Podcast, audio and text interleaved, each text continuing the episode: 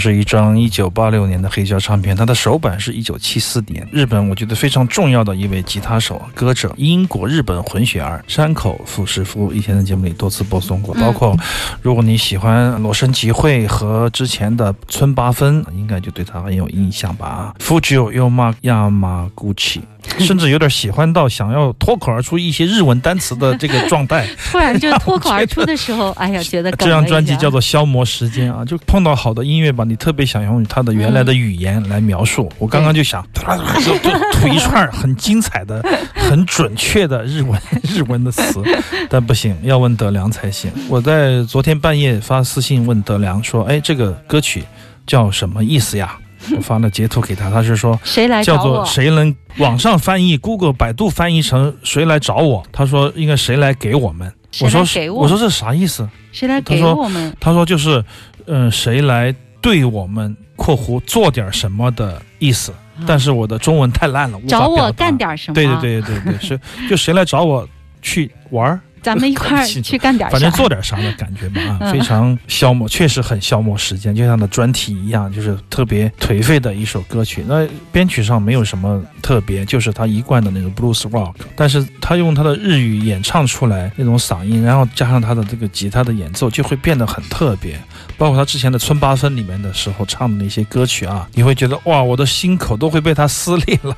他得喝了多少酒才可以唱出这样的音乐呢？就是一种在非常投入的状态之下，即使你是演奏的一个平庸无奇的曲调，即使你是演奏的一首哪怕是翻唱的卡拉 OK。只要你的状态在里面，你成为了这个歌中间的主人，你驾驭了整个的音乐，你就是有吸引力的。这个我在我们的节目里面曾经说过，就是我们有个足球队长，以前喝多了酒，喜欢唱这个小雪任贤齐的，他就每一次在喝的很多很多，他说：“飞哥，我现在可以唱了吗？”我说：“你再等一会儿。”他说：“好的。”然后他一你觉得他会儿就说状态还没到可以唱吗？然后他当他唱的时候，那首歌就面目全非，就是完全很跑调，但是他用情很深，以嗯，至于你会被他感动，你会感动到你忘记了原来的你每次都会被他感动啊每次我都感动，都觉得不一样。我觉得这才是摇滚乐呀，大哥，就是，对啊，你有时候你会觉得你在做音乐很长时间的时候，听很多很多音乐，你觉得你听了很多，看了很多，了解了很多，资讯很多，但是实际上你有可能不会懂得一个特别简单的道理。就是这个意思，我觉得只有听得越多，觉得自己越小，觉得自己在变小的人，有可能会对这些朴素道理有所共情吧。但是如果你站在鄙视链上面去听音乐，我觉得是毫无意义的，毫无意义的，就相当于说你自己拒绝了自己生活的本能，拒绝了自己的行走在这个世界上的一切的先天的必要条件，来去谈论所谓的高低啊、雅俗啊，嗯我觉得这是毫无意义的。我觉得只有不断的转身，置换角色。站在街头巷尾，站在更高更低的地方，你才能了解世间的芸芸众生听的音乐是什么样的，才能去感受、啊。他们为什么要听这样的音乐对听？音乐的目的，我觉得在于共情嘛，在于感受我们生活中没有的东西，去学习习得我们缺少的东西。说回刚才的六五零幺，现在又绕回去了，刚才忘了回复。六零，幺的就是那首去掉形容词，嗯，对对对，下下一张专辑非常的精彩。呃有大夫说，他说，哎，这个曲调想起了 David Bowie 的哦一首歌，我没听过那首歌，但是前奏确实有一种相似性，但一唱出来就完全的不一样，两种嗯感觉。那么有朋友说这首歌，呃，六五零幺这两首歌有点像以前的傀儡。实际上，如果要我分辨六五零幺和傀儡，嗯，其实我是很容易直觉的分辨出来的，因为相对六五零幺的这种铺排激烈摇滚乐的做法。傀儡显得更有抒情性一些，嗯它在词语的、在文本的运用上面更要复杂一些。但是六五零幺就是一种很特殊、很特殊的歌词，它是以少为力量、以少为美的这样的乐队风格。其实从这个方面上来说，两者是一分钟、一秒钟就可以听出来不一样的。继续收听到的是正在直播的《行走的耳朵》，我是刘倩。我是阿飞。「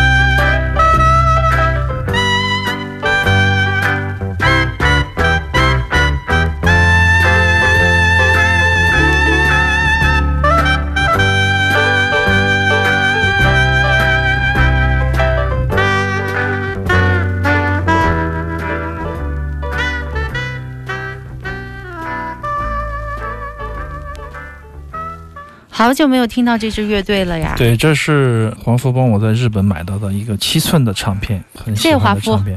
空空聊起天来，他说他一三年是不是带过班、替过工吧？唯一的两个替班就是空空和三才，还有丁路。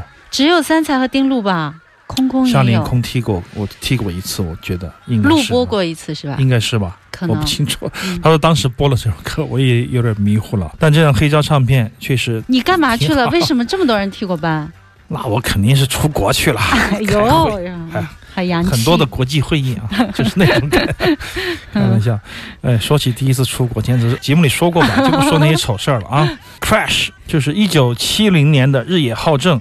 乔山中和这个 Flower Traveling Band 就是鲜花旅行者带来的一首歌曲，由内田裕也来写词，Teru Masahino 来作曲。我们可以听到很标志性的乔山中的唱，还有日野浩正的小喇叭。有意思的是，内田裕也是他们的经纪人、制作人，也是一个幕后大佬，是这支乐团的。前段时间。去年还是前年，我记得去世的。当时大家如果看过那个《小偷家族》，他的媳妇儿就是演《小偷家族》里面的那位老婆婆，他们在一起相爱相杀几乎五十年。当时我觉得特别有意思的是，内田先生去世的时候，他的女儿来致悼词，他女儿说：“我几乎对我的父亲一无所知，但是我失去他了，我觉得。”特别的悲痛，不知道为什么。按道理说，我应该对他，他这样的一个摇滚浪人，我应该对他是爱恨，但是我没有恨，只有不断的悲伤。他就说，我想以一首我父亲的诗歌的那种方式的用词来为他送别，就说赶紧起来，别睡了，起来摇滚，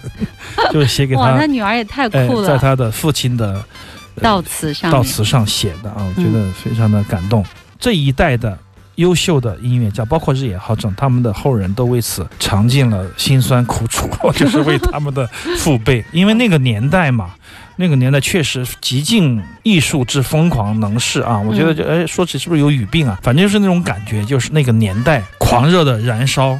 投入的就是完全投入在扔在音乐里扔在自己喜欢的事情里，有一些东西就是使他不太像正常人，就是明白。所以说，一个那个时代的艺术家，如果能够苟活到现在，他应该是一个特别。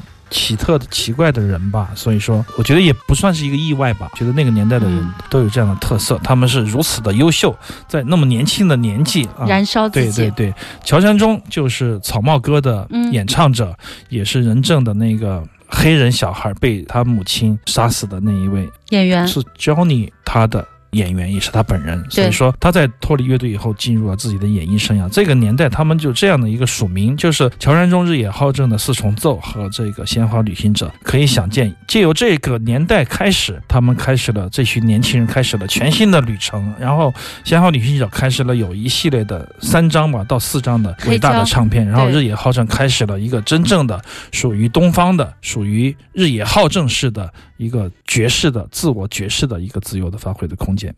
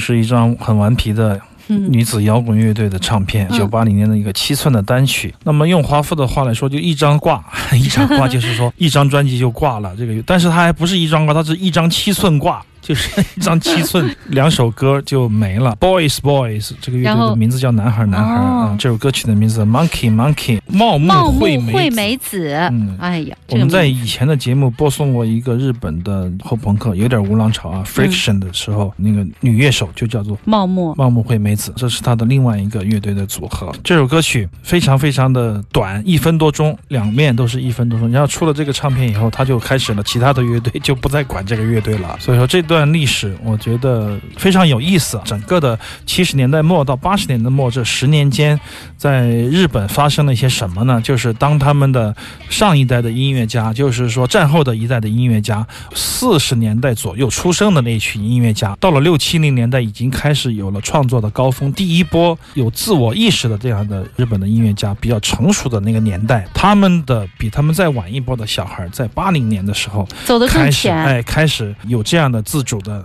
做乐队的这样的摇滚乐的意识，嗯这段历史非常迷人。然后中间千丝万缕的联系，你都发现他们就是一群人，只不过这一群人不断的在变大，不断的在变大啊嗯。他们不断的组合成新大到被网络吞噬，大到被信息发达隔绝，呃，嗯这样的一种感觉令人唏嘘不已。就是他们的这群人的消失，是因为可能是因为大家太容易沟通了，反而就消失了。因为人群就不再以同号为扎堆的唯一的理由了，它可以以各种关联，哎，学前班群、家长群。物业群就是各种各样的这样的被替换过来的那种人际关系，我觉得在当时的那一段时间里面，我就可以感到特别的令人怀念。但怀念不等于就是说现在的就不好，只是说那种感觉非常的特别。一群人因为一种爱好，不断的组这个乐队，一会儿又借到那个乐队去吹一会儿，一会儿又到这个录音棚里帮个忙，哎，这样的一群嗯同好同人，我觉得是非常精彩的一群人。这群人值得我们挖掘一辈子。「